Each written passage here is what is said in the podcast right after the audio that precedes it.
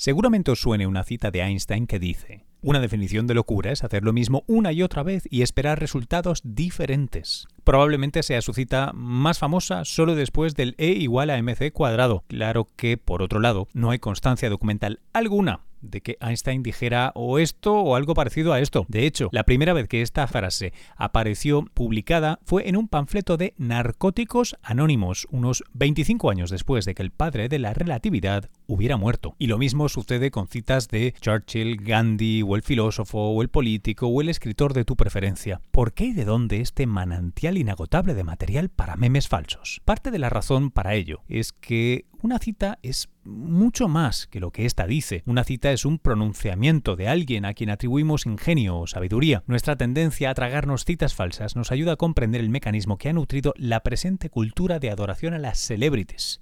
Y claro, de esto va el snack de hoy. Es una libre interpretación, traducción y refrito de las ideas de Jamie Tehrani, un antropólogo cultural afincado en Reino Unido. Lo enlazaré en las notas del podcast. Esto es El Método, un podcast objetivamente personal en el que te traigo personajes, conversaciones, historias, en este caso es una historia en breve de Snack, con las que intentar comprender un poquito mejor el mundo y el lugar que ocupamos en él. Hay mucha ciencia, hay no poca filosofía, hay cultura, hay antropología, en fin, hay un poco de todo. Gracias por escucharlo, gracias por descargarlo, porque entre todas las cosas que podrías echar a tus orejas, que sea esto, que sea el método, es todo un honor.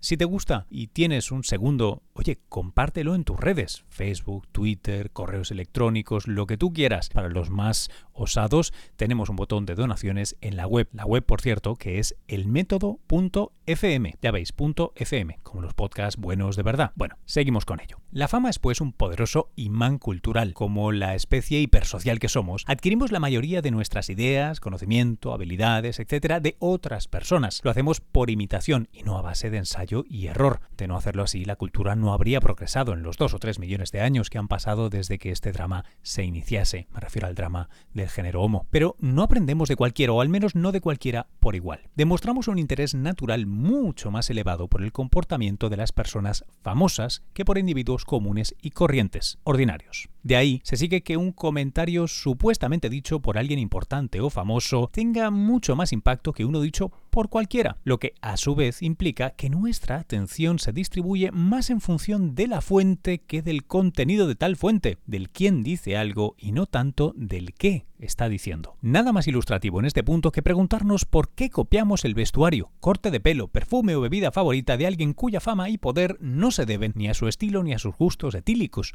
¿Por qué? Porque la fuente es más importante que el caudal que de esta mana. Esto es algo que hace largo tiempo explotan los marqueteros, los publicistas. Saben que copiaremos aquello que hagan las Lady Gagas y los Cristiano Ronaldos de este mundo. Por eso los contratan por millones para anunciar o ni siquiera tan solo ponerse a asociarse fugazmente a sus productos y marcas. Y algo clave aquí es que no solo sus productos son más visibles, el modo en cómo los percibimos también se ve distorsionado por el campo de fuerza de los ricos y famosos. Algo asociado a ellos se percibe como de mayor valor o calidad. Estamos saturados de mensajes y comentarios que se quejan del nuevo fenómeno de la cultura de celebrities, como si Kim Kardashian hubiera nacido de la frente de Zeus después de que éste hubiera engullido a uno de los fundadores de Twitter. Y me temo que no es así. No. La cultura de las celebrities es producto de un mecanismo que nos ha permitido hacernos humanos y que ahora sufre una suerte de hipertrofia cultural, como los culturistas en el gimnasio. A la inmediatez de los medios de masas, la web social y la globalización de la sociedad, bueno, pues este mecanismo se ha, se ha pasado.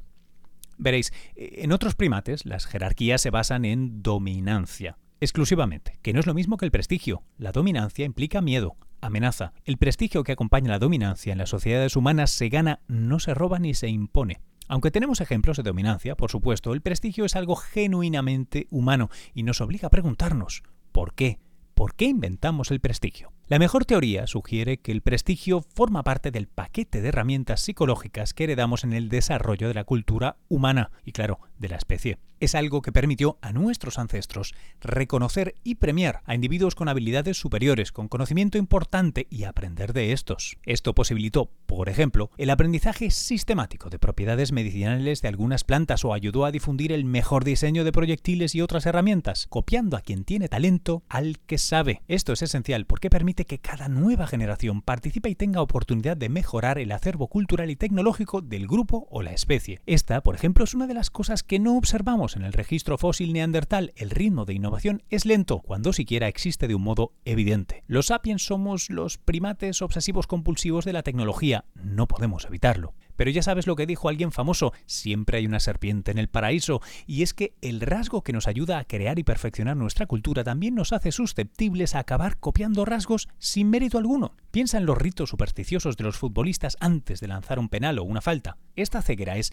precisamente la que le otorga un poder enorme a nuestro gusto por los famosos. Permite que copiemos sin juzgar.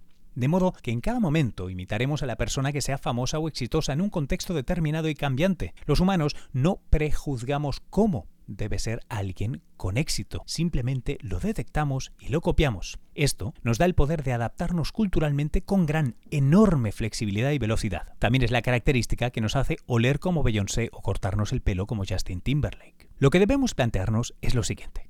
En el pasado, en promedio, la persona exitosa, famosa e imitada era razonablemente un modelo bueno para la tribu. Algo sabía hacer mejor que el resto y de ello todos nos beneficiábamos. Hoy nuestro contexto cultural y vital ha cambiado tanto que el mismo mecanismo nos impulsa a copiar a gente famosa que lo es no porque haga algo beneficioso para la tribu, al menos no necesariamente, y menos si los imitamos. El sesgo evolutivo que nuestro cerebro heredó para la imitación de los famosos se ha transformado en una insana obsesión por las celebrities, personas a las que damos mucha, mucha más atención de la que bajo cualquier prisma merecerían. Piensen en las celebrities como en el tocino. La evolución legó a nuestras papilas una propensión a lo salado y grasiento que no es normal. Y claro, en un contexto de escasez donde nunca hay de sobra y menos para todos, esa pasión por la panceta nos ayudó a buscar más y mejores fuentes de alimento, no solo calorías, sino la nutrición esencial que llega con un buen pedazo de sabrosa carne. Hoy en día, con la sobreabundancia global del puerco, solo redunda en la condena de nuestras arterias y nos acerca loncha a loncha a un infarto de miocardio. Todo calorías, poca o ninguna nutrición. El más media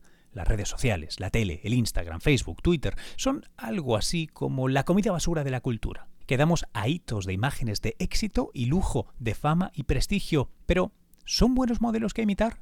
¿Nutren? Nah. Me temo que casi todos son calorías vacías y muy poca nutrición. Y, sin embargo, en nuestra moderna sociedad del hiperconsumo y la pospolítica, la fama se ha transformado en un fin en sí mismo. Lo importante es ser famoso, no importa por qué. Yo tengo el enorme privilegio de tratar a diario con científicas y tecnólogos, con personas que trabajan para que la especie avance, para que haya más salud y menos hambre, más conexiones, ideas, soluciones y menos accidentes, interrogantes, peleas. Cada día tengo que lidiar con la dura realidad que por mucho que me esfuerce, que por mucho que nos esforcemos los que nos dedicamos a esto de la divulgación o el periodismo cultural, o llámelo usted como prefiera, nada o muy poco podemos hacer en el enjuto espacio que libre nos deja la cultura de las celebrities y la fama por la fama misma. Esto ha sido un snack del método, un podcast que perpetro yo cuando puedo, Luis Quevedo, arroba Luis-Quevedo, Twitter, Instagram, otras redes, en fin, todo en las notas del podcast. Si te ha gustado, compártelo, que para algo está en licencia Creative Commons. Además, si quieres pasarte por la tienda de iTunes o el iVoox y dejarnos una valoración, unas estrellitas, un comentario, te estaré todavía más agradecido. Para los más valientes, hay un botón de donación en nuestra web. ¿Que dónde está? Elmétodo.fm elmétodo.fm. Hasta la próxima, chicos.